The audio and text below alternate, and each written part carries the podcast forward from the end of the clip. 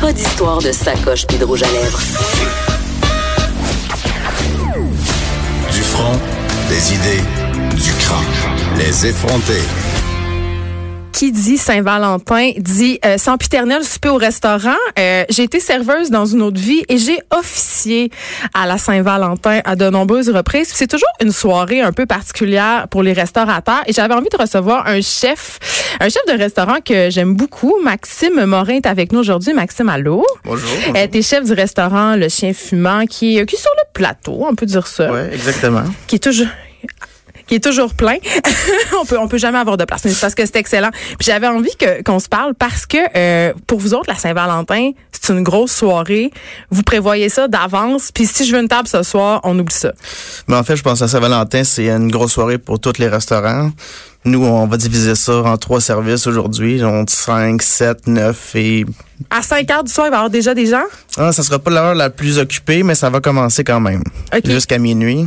Mais est-ce qu'on se dit que les gens qui arrivent à 5 heures, c'est les gens un peu paniqués qui n'ont pas prévu de date? Parce que vous autres, vous envoyez de toutes les couleurs, là. Ben, j'imagine qu'à 5 heures, c'est ceux qui vont venir euh, manger rapidement pour aller voir les téléromans après. là. Arc. Mais non. c'est pas ça, la Saint-Valentin, là. On ne regarde pas des téléromans. Il fallait que tu dises pour aller à un spectacle, au cinéma ou aller profiter des plaisirs de la chair dans leur foyer. Ah ouais, ça va être plus euh, la crowd de 7 heures, ça, pas celle de 5 heures. Celle Ah, de pour 5 vrai? heures, c'est celle qui se connaît depuis longtemps. là. OK, bon. Venons-en aux faits. Parlons-nous de ces crowds différentes qui se pointent euh, au restaurant à la Saint-Valentin parce que c'est pas la même clientèle que d'habitude. Et moi, quand j'étais serveuse, euh, tu sais, quand t'es serveur, t'as as une vue d'ensemble sur la clientèle. Quand on mange à notre table, nous, en tant que clients, tu sais, on mange puis on regarde pas trop la faune autour de nous. Mais il y a différents types de clients et différents types de couples. C'est quoi les genres de couples que tu vois à Saint-Valentin? Ben évidemment, c'est ça. On a les couples, euh, les couples qui sont euh, ensemble depuis longtemps, qui ont plus grand chose à se dire. Fait qu'est-ce qu'ils font ceux-là? Ils regardent-tu leur téléphone? Mm, Ben pas nécessairement. Ça dépend parce que souvent ces couples-là sont, sont plus âgés, fait qu'ils sont pas euh, vraiment portés sur le téléphone. OK, fait que c'est plate longtemps, là. Ben il y en a pour qui, j'imagine que c'est une longue soirée. Il y a toujours une chicane aussi. C'est sûr qu'il y a toujours une chicane la soirée de la Saint-Valentin. Attends, Maxime. Moi, mon anecdote la plus croustillante à cet effet, quand je travaillais dans un restaurant de la rue Saint-Denis, il y a une fille qui a vidé son potage à la tête à son chum. Live. Dans le restaurant. Pour vrai, elle, après ça, elle, a pris, elle est partie, elle a laissé sa sacoche, son linge. Je sais pas qu'est-ce qu'il venait de dire. Je pense qu'il venait d'y annoncer des affaires vraiment pas le fun, genre, je t'ai trompé, tu as la syphilis. Quelque chose. Elle a vidé le potage qui sa tête. Il a, il a fallu apporter les premiers soins au gars, appeler l'ambulance parce Ah. que c'était brûlant. Potage chaud, là. Très, très chaud. Ah. Ouais, il, il a pas passé euh, une belle soirée. Ah, J'ai pas eu à vivre ça encore. euh. Mais il y a des chicanes. Ah, c'est sûr. Puis vous en rendez toujours. compte quand on chicane au restaurant? Ah ouais, c'est les, les chicanes de la Saint-Valentin, c'est c'est pas les euh, c'est ceux qu'on qu'on qu'on voit le plus. OK, mais OK, mais envoie, dis-nous des affaires. Ben, tu sais, pour, pour les pour la Saint-Valentin, c'est pas des trucs qui euh, qui sont vraiment marquants parce qu'il y en a à tous les soirs, là, surtout en étant fermé à fermé à 2 heures du matin, on en voit là, plusieurs sortes. là. Parce que plus les gens boivent, plus il y a des chicanes? Ben, d'ap- d'après mon observation, plus les gens boivent, plus les, les La gens se vérité laissent sort. aller. ouais. OK. Vers minuit, là, ça, c'est c'est un autre genre de crowd. Ça va être le, ceux qui ont travaillé pour la Saint-Valentin qui vont venir manger au restaurant parce qu'eux autres aussi, ils vont avoir vécu la même soirée toute la, toute la journée. Ils viennent, tu veux dire, il y a des Les- couples qui viennent manger euh, à minuit? Ben, en fait, à vers minuit, c'est pas des, c'est plus des couples, c'est des, des employés d'autres restaurants. Ah, Que mais les autres finissent leur, euh, eux autres, Ouais. ah, mais les autres, ils viennent te raconter qu'est-ce qu'ils ont vécu à leur soirée de Saint-Valentin. Donc, t'as les couples qui se regardent pas. T'as les couples qui se chicanent. Est-ce qu'il y en a qui veulent se manger à face? Vous êtes Oh. obligé d'avertir des fois de, de, sais. Bon, on peut pas vraiment les avertir. De toute façon, ils ont deux heures pour manger parce que la plage horaire, est- tout le monde est averti qu'ils ont une heure de départ puis une heure d'entrée. Ah, mais ça, c'est pas un peu turn-off. Ouais, mais c'est la Saint-Valentin, hein. Ça se fête à tous les jours. La Saint-Valentin, t'es pas obligé de le faire le 14 comme tout le monde. Si J'aime ça veux- comment tu penses? Moi, je t'allais hier. C'est ça. Si tu veux rentrer dans le moule, ben, rentre dans le moule comme toutes les autres, là. Mais OK, puis fait que là vous allez avoir combien c'est quoi mettons la différence avec les autres? Est-ce que c'est comme un peu votre Noël? Parce que j'imagine que euh, vous vous êtes quand même un restaurant qui roulait pas mal mais il faut prévoir davantage est-ce que le menu est changé? Tu sais c'est quoi un menu de Saint-Valentin? Est-ce que les gens ils veulent des affaires aphrodisiaques? Parce que là je voyais que vous alliez offrir un gâteau chocomousse à tout le monde. Dans offrir? Est-ce qu'on a gratuit ou c'est juste il va y avoir ça sur le menu? J'aimerais qu'on soit clair là. Ça, en fait, je pense que ça fait plus partie de l'offre qu'on Oui, a à ça. vendre, et non? Vous allez qu'on pas l'offrir. OK. Non, mais euh, le, le- la Saint-Valentin, c'est on fait beaucoup de volume, beaucoup de clients, mais c'est pas euh, c'est pas une soirée de, de laisser aller ou de, de grandes dépenses. Là, c'est Hein? rapide, rapide. là. les gens ils se lancent pas. Il me semble qu'à la Saint-Valentin, dans ma, c'est, peut-être moi qui ai des préjugés, mais les gens se lancent dans la bulle, euh, ils, ils sortent leur argent là. On va peut-être vendre plus de bulles au verre, mais ça va être tout. c'est, ils ont deux heures, ils mangent, ils s'en vont, puis après ça, il, il faut qu'ils finissent à la maison. OK, Maxime, on va se confier des choses. Personne n'écoute, là. Est-ce que c'est la pire soirée des restaurants? Est-ce que vous haïssez ça, la Saint-Valentin? Je peux pas parler pour les autres, mais moi, personnellement, c'est pas ma meilleure soirée. là. Pourquoi? Ben, c'est justement, c'est du volume, on envoie, on va vite, puis il faut y aller. C'est la, la soirée. La plupart du monde n'ont même pas de plaisir d'être là, de toute façon. Hey, c'est je trouve ça triste que tu dises ça. Les gens, ils se sentent obligés, tu penses, d'aller au restaurant à la Saint-Valentin puis passer un moment ensemble. Est-ce que tu vois des, des groupes d'amis? Euh, oui, des groupes d'amis, il y a des, euh, couples ouverts euh, à plusieurs. Ça, il y en a moins. On a deux tables de quatre seulement, fait que faut J'aime ça. que- aussi. non, on, on- on va faire un peu de millage là-dessus. Des couples ouverts, des tables de quatre. Parle-moi de ça. Qu'est-ce qui se passe? Ben, c'est des gens qui viennent euh, euh, ouais. souper en, en genre de polyamour ou qui font de l'échangisme? Ben, ils font ce qu'ils veulent après ça, mais tu sais, euh, c'est un couple à quatre, là. Mais comment tu le sais que c'est un couple à quatre? Ben, comment tu le vois? Ça a l'air d'être une occasion pour le.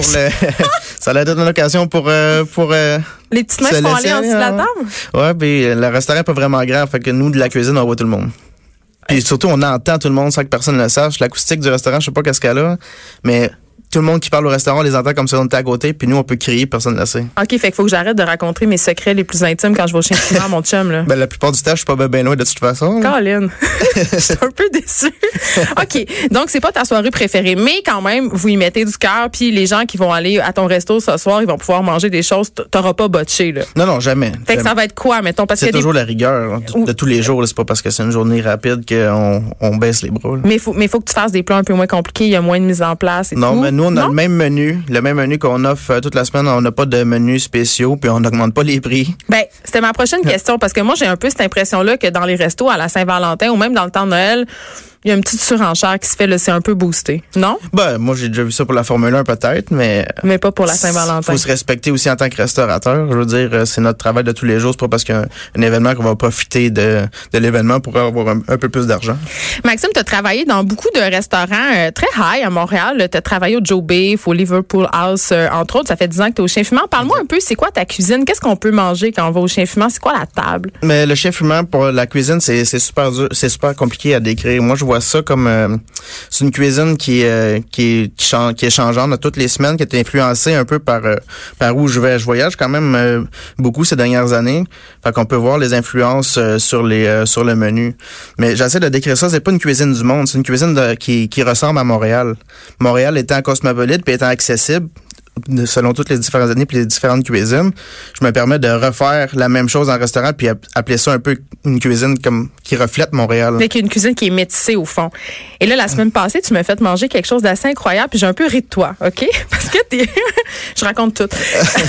t'es venu, t'es venu nous dire, hey, j'ai des tomates vraiment whack, euh, des tomates qui ont poussé à- au Mexique à Ouais. 2000 pieds d'altitude. Puis là, j'ai un peu ri en disant, hey, come on, là, on est-tu à Distasio, là? Tu sais, des tomates qui ont poussé à 2000 pieds d'altitude, que c'est, ça va changer dans mon assiette. Et c'était extraordinaire. Pour vrai, il y avait. J'avais jamais goûté une tomate qui goûtait, euh, eh, les tomates ici sont bonnes euh, Ouais. en, en saison, mais c'est un goût très particulier. Parle-moi un peu de l'histoire de ces tomates-là. C'est quand même euh, rocambolesque, cette affaire-là. En fait, moi, j'ai eu la même réaction que toi. J'ai rencontré le, la personne qui a créé le- la race de tomates puis qui, qui, la, qui la met en marché. Fait que t'es, assis au bord, elle me raconte l'histoire, puis là, même chose. là, je dis, OK, des tomates, là, c'est... C'est des tomates. Là, Calme-toi. Fait que là, ça reste comme ça. Il dit, OK, je vais t'en envoyer une caisse. Il dit, OK. Là, ça fait comme quatre mois. À un moment donné, je reçois une caisse euh, FedEx. C'est qu'est-ce que je reçois par FedEx? J'ai rien commandé. C'est une caisse de tomates. Je dis, bon, le packaging est super laid. Ça ressemble à des, ils sont emballés individuellement. Ça ressemble à des trucs d'épicerie. Je bon, j'ai rien à perdre. Je l'ouvre, puis là, la découverte qu'il a fallu que... Il a fallu que j'en goûte. Ouais. Hey, Mais c'est des tomates quand même cultivées à 2000 pieds d'altitude. ouais, Qu'est-ce que ça change de l'altitude? Tu le sais-tu?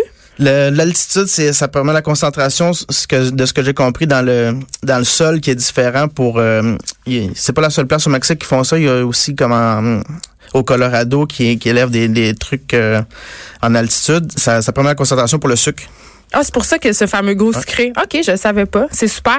Euh, Il y a des vraiment classiques au chien fumant que les gens peuvent goûter s'ils vont manger là ce soir. Puis en général, la côte de bœuf euh, pour deux, célèbre. Côte de bœuf, côte de veau, on a le, le papa puis le bébé. Le- Arc! Mais c'est très, la moi, la côte de veau avec les petites pâtes sur le dessus, euh, c'est mon grand euh, best. Et là, sujet intéressant, pour ceux qui veulent éviter à soir, de toute façon, euh, il y a plus de place ce soir. Si vous voulez y aller, vous oubliez ça. Euh, vous servez des brunchs. Mais on pense mettre euh, des sièges à l'encan. Il y a moyen peut-être euh, des sièges à l'encan? Ouais, on va Euh, ça, ça va battre un couple contre l'autre. euh, on va Ah, ça m'intéresse. ouais. Ça m'intéresse. Euh, vous offrez aussi des brunchs, puis c'est drôle parce que vous avez des œufs d'autruche. Et ça, euh, pour ceux qui ne savent pas, là, un œuf d'autruche, c'est environ gros comme un melon d'eau et ça prend comme un marteau puis un pic pour casser ça. C'est un long processus. là. J'ai une technique avec une, une drill, après ça une scie, parce que j'essaie de pas casser les coquilles pour les garder tant qu'à les avoir. Puis je fais venir ça de cette merde sur le lac. Mais en fait, je fais pas venir. Faut que j'aille chercher moi-même. Ils livrent pas. Puis euh, c'est ça. Je sens ça pour le brunch. C'est pour quatre personnes. Mm-hmm. Mais c'est quand même euh, un statement. Est-ce que c'est Ah vraiment bon ou c'est plus pour le, le show d'avoir... Parce que c'est sûr que ça s'en jette d'apporter ça à la table puis que c'est le fun, mais est-ce que c'est vraiment bon? Mais c'est oui, c'est c'est vraiment bon. C'est sûr que ça flash, ça a 15 pouces de large. Ce qui arrive avec l'œuf euh, d'autruche, c'est que ça va goûter la même chose que l'œuf de poule, sauf que quand on va prendre une bouchée de blanc, ça va être une bouchée de blanc complète. Quand on prend une bouchée de jaune, c'est une cuillère remplie de jaune qu'on mange. C'est pas seulement un petit peu de jaune euh, trempé dans le pain. là. OK. Euh, je peux pas euh, t'avoir avec moi puis pas parler euh, de la mode, ben pas de la mode, mais du virage un peu que vous avez pris puis que tout le monde a pris en fait de diminuer un peu la viande parce que le chien fumant à ses débuts c'était des portions assez grosses. Tu sais c'était très viande puis j'aime pas ça dire ça mais c'était très cuisine de gars. Ouais, tu sais. Ouais, ben c'est comme ouais, il y a des filles qui aiment la viande évidemment, j'en suis. Euh, mais quand même, de plus en plus sur la carte, vous offrez des légumes. Est-ce qu'en euh, restauration, des légumes comme plat, je veux dire, là, Oui. en restauration, euh, est-ce qu'il y a une tendance en ce moment, parce qu'on voit ça le pousser à Montréal des restaurants plus sur le légume, c'est une demande? C'est quoi votre réflexion par rapport à tout ça? Mais juste en se fiant aux chaînes qui ferment puis qui ouvrent, plus, plus ça va, plus les chaînes de mauvaise qualité vont fermer. Je veux dire pas de mauvaise qualité, mais plus de junk vont fermer. Plus il va y avoir de, de, de chaînes vegan qui vont ouvrir. Ça, jamais t'aurais pu penser à ça il y a 10 ans. Moi, mon alimentation au courant des années elle a changé, donc le menu en était affecté. J'ai commencé à manger euh, moins de viande, plus de poisson, plus de légumes, à le découvrir puis à le travailler exactement comme un, comme un plat et non comme un accessoire.